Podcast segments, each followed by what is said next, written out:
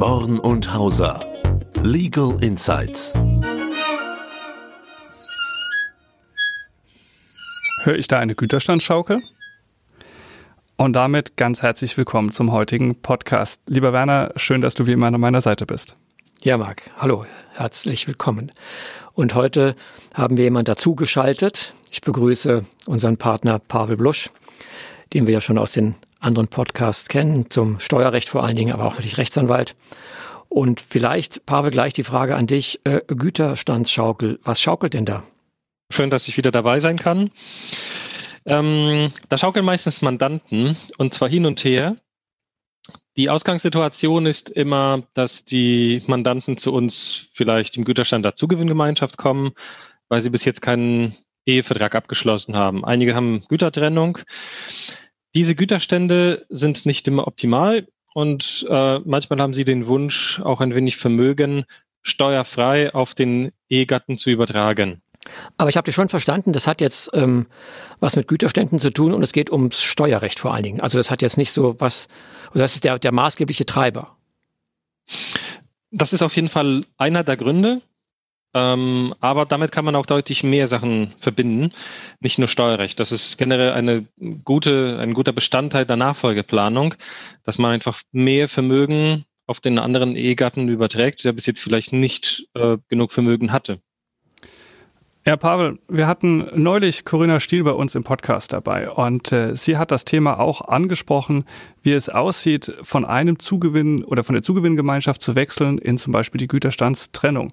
Sie hat das vor allem aus der familienrechtlichen Perspektive erklärt. Was steckt denn da dann steuerlich hinten dran? Sie hat andere Aspekte beleuchtet, aber du kannst sicherlich zum Steuerrecht was sagen. Ja, also da kann man sehr gut daran anknüpfen. Natürlich folgt das Steuerrecht dem Familienrecht. Das läuft genauso ab. Das heißt, man geht erstmal zum Notar und äh, beendet die Zugewinngemeinschaft oder im ersten Schritt könnte man sie vielleicht modifizieren erstmal, wenn nicht alle Vermögenswerte ausgeglichen werden sollen, wenn man nicht alles bewerten will, wenn man das alles viel einfacher machen möchte, als es eigentlich nach dem Familienrecht äh, notwendig wäre. Und dann geht man nochmal zum Notar und beendet die modifizierte Zugewinngemeinschaft. Und dabei entsteht eine Zugewinnausgleichsforderung. Jetzt, okay, wie, wie, muss ich das verstehen? Das heißt, ich habe jetzt Mandanten, die sind verheiratet und Corinna hat es uns ja gesagt, ähm, die wollen sich jetzt nicht scheiden lassen, aber sie wollen Vermögen übertragen. Und ich glaube, der deutsche Staat sagt, ob sie sterben oder sich scheiden lassen, für das Güterrecht ist es das Gleiche. Das heißt, ich kann jetzt sagen, ähm, der Scheidungsantrag oder der Stichtag dieser Trennung oder des Wechsels des Güterstands, der ist ja für dieses Endvermögen ähm, entscheidend. Und heißt es jetzt, dass der eine, der mehr Vermögen hat, dem anderen steuerfrei was geben kann? Ja, im Wesentlichen funktioniert das genauso, wie du gesagt hast. Man schaut sich an, was hat jeder Ehegatte während der Ehezeit dazugewonnen und dann bildet man eine Differenz. Das heißt, wenn ein Ehegatte am Anfang da Ehe Null hatte, jetzt hat er Null und der andere hatte am Anfang 0, jetzt hat er 100. Das heißt, für jeden mache ich eine Differenz. Ähm, ähm, für den einen 0, für mich 100. Und dann muss ich 50, maximal 50 auf den, auf meinen Ehegatten übertragen. Das, das kann ich auch, ähm, auch modifizieren. Das heißt, ich kann das auch reduzieren. Viele denken, dass man sofort wirklich alle Wertzuwächse komplett zu 50 Prozent ausgleichen muss. Das ist nicht notwendig. Kann es auch in einem Ehevertrag auch ändern. Jetzt haben wir den Fall ja auch mit Corinna gehabt. Ich habe einen Familienunternehmer, der hat ein Unternehmen. Corinna sagte schon, das ist ein gebundener Wert. Ähm, da geht es dann auch äh, um den Verkehrswert, also steuerliche Verfahren, Buchwert, Klauseln helfen uns gar nicht. Das heißt, das Unternehmen hat jetzt einen Wert von 100 Millionen. Das heißt, mein Anfangsvermögen beide null. Das heißt, die Ehefrau kann jetzt 50 Millionen äh, ja vom Unternehmen verlangen oder hat sie nur einen Geldanspruch? Also die Zugewinnausgleichsforderung selbst ist immer auf eine Geldzahlung gerichtet.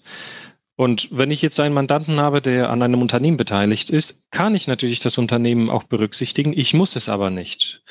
Das hängt davon ab, welche Vermögenswerte ich tatsächlich berücksichtigen will. Das ist der Unterschied zur Scheidung, wo ich dieses Wahlrecht nicht habe. Ähm, bei der Güterstandschaukel habe ich alles selber in der Hand. Gab es diesen einen Fall bei Amazon? Ich glaube, der Inhaber hat sich ja scheiden lassen und hat ja seiner, seiner Frau Aktien übertragen. Das könnten wir also nach deutschem Recht auch machen oder habe ich dann irgendwie eine, noch eine Steuer auf einen Veräußerungsgewinn? Das könnte man machen. Natürlich in seinem Fall war das keine Schaukel, sondern das war eine Scheidungssituation. Aber so wie du gesagt hast, ist beides äh, vergleichbar. Ähm, ich kann natürlich den Zugewinn ähm, ausgleichen, indem ich eine Geldforderung ähm, befriedige. Ich kann aber auch vereinbaren, Darauf habe ich keinen Anspruch, aber ich kann es auch mit dem Ehegatten vereinbaren, dass bestimmte Vermögensgegenstände übertragen werden. Hier muss man aber in steuerlicher Hinsicht beachten, dass die Gegenstände, die ich jetzt übertrage, die gelten als bei mir veräußert und bei meinem Ehegatten als angeschafft. Das heißt, wenn sie steuerlich verstrickt waren, wie zum Beispiel Wertpapiere oder Unternehmensanteile, die sind für immer steuerlich verstrickt, oder Immobilien innerhalb der Spekulationsfrist, die sind dann steuerlich verstrickt. Und wenn ich sie jetzt übertrage zur Erfüllung des Zugewinnausgleichsanspruchs, dann kann ich auch Steuern auslösen. Wichtiger Punkt, glaube ich, du hast es angesprochen, hat aber unser Ehepartner Immobilienvermögen, das er schon länger als zehn Jahre im Grundbuch nachweisbar zu Eigentum besitzt, dann könnte er diese Immobilie übertragen steuerfrei, aber das hat den Grund ja nicht in der Güterstandsschaukel, sondern den Grund, weil er ja auch das steuerfrei nach zehn Jahren an einen Dritten verkaufen könnte. Ja, absolut. Das ist dann die Folge der Spekulationsfrist, wenn sie abläuft. Ähm, das wäre wirklich eine sehr schöne Konstellation. Die haben wir in der Praxis sehr häufig. Es gibt Mandanten, die einfach sagen, was kann man mit den Immobilien machen? Die habe ich vor 20, 30 Jahren angeschafft in Frankfurt. Werte sind wahnsinnig gestiegen. Was kann ich machen? Natürlich kann ich an Dritten steuerfrei verkaufen. Aber wenn ich sie im Rahmen dieser Schaukel auf äh, meine Ehefrau übertrage, dann wäre das einkommensteuerfrei, wäre auch Grunderwerbsteuerfrei und Schenkungssteuerfrei. Das heißt, Pavel, es gelingt, Vermögenswerte innerhalb der Ehegatten schenkungssteuerfrei zu übertragen und das über die Freibeträge, die ich habe, hinaus. Die Corinna hat uns neulich gesagt, das Vermögen, egal ob ich in der Zugewinngemeinschaft lebe oder ob ich in einer Güterstandstrennung bin, bleibt immer bei dem jeweiligen Ehepartner. Das heißt, dieser Irrglaube, ich habe eine Vermischung und beiden gehört beides, den gibt es nicht. Wenn ich dann aber in eine Situation komme, dass ich doch einen Ehevertrag habe und später feststelle, der hält vielleicht gar nicht, wäre es doch auch eine Möglichkeit, so dem jeweils anderen Ehegatten Vermögenswerte heute schon zu Lebzeiten zukommen zu lassen und das vielleicht sogar steuerfrei, damit er komplett abgesichert ist. Ja, absolut. Ähm, das ist eine Konstellation. Ich kann mehr Vermögen auf meine Ehefrau übertragen oder auf meinen Ehemann. Das ist schenkungssteuerfrei, komplett losgelöst von den Freibeträgen. Es gibt keine Obergrenze. Natürlich bin ich gedeckelt durch meine Wertzuwächse während der Ehe. Ähm, aber an sich wird das nicht mal auf die Freibeträge angerechnet. Das heißt, wenn ich ganz normal schenke ohne Schaukel, habe ich nur 500.000 zwischen Ehegatten alle zehn Jahre. Im Rahmen der Schaukel kann ich wirklich die Wertzuwächse komplett ähm, ausnutzen. Jetzt habe ich noch eine Frage, da klingelt wieder was äh, bei mir. Du hast gesagt, die Finanzverwaltung sieht es als eine Veräußerung an. Ja, nicht steuerfrei wegen Ablauf der Spekulationsfrist. Hat jetzt die Ehefrau, um in dem Beispiel zu bleiben, neues Abschreibungsvolumen? Ja, sehr gut. Natürlich, ja. Das ist, ähm, wenn ich Immobilien übertrage, die noch innerhalb der Spekulationsfrist liegen, löse ich Einkommensteuer aus. Aber wenn ich jetzt den Fall anders bilde, ich benutze nur Immobilien, die ich im steuerlichen Privatvermögen halte und bei denen die Frist von zehn Jahren verstrichen ist, ist das zwar ein steuerfreier Veräußerungsvorgang bei mir, aber bei der Ehefrau oder bei dem Ehemann ist das ein steuerfreier Anschaffungsvorgang mit der Folge, dass die Immobilien äh, von dieser Basis von nun an abgeschrieben werden für die Zukunft. Das heißt, ich habe jetzt eine Aufstockung der Bemessungsgrundlage für den künftigen Abschreibungsaufwand. Dadurch, dass die Ehegatten zusammen veranlagt werden, zahlen sie insgesamt weniger Steuern. Also heißt das doch mal so zusammengefasst, diese Güterstandsschaukel ist unheimlich interessant, weil ich im Grunde schon, ohne dass ich mich scheiden lassen muss, aber die gleichen Rechtsfolgen zeitigen kann, weil ich die, wenn ich die Güterstände wechsle. Jetzt habe ich gerade an AFA, dachte ich, Mietenzahlungen, Konten, dann fiel mir plötzlich siebenteils ein, ähm, äh, oder Konten.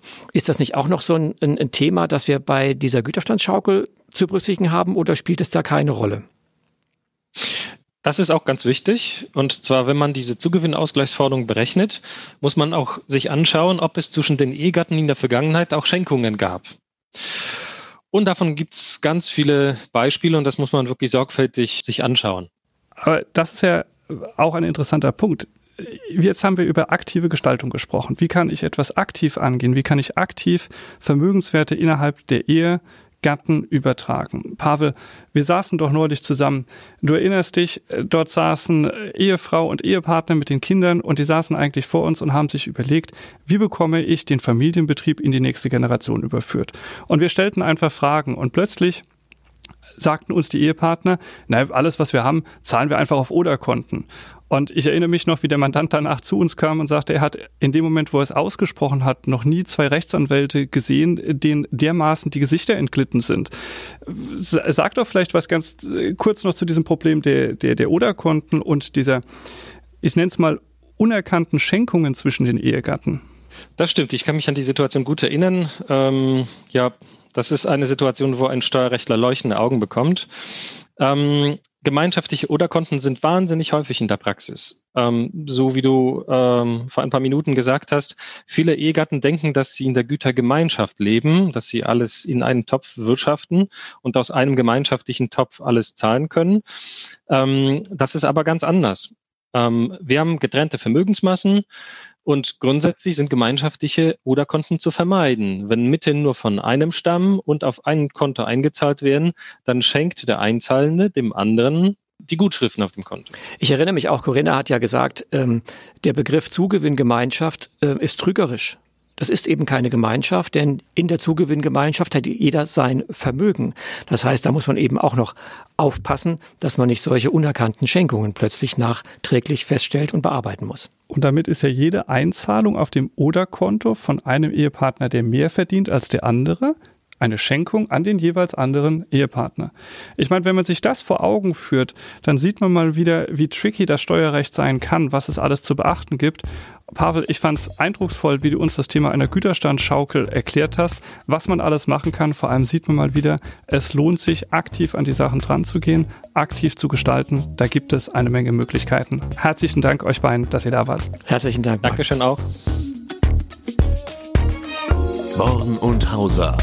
Legal Insights.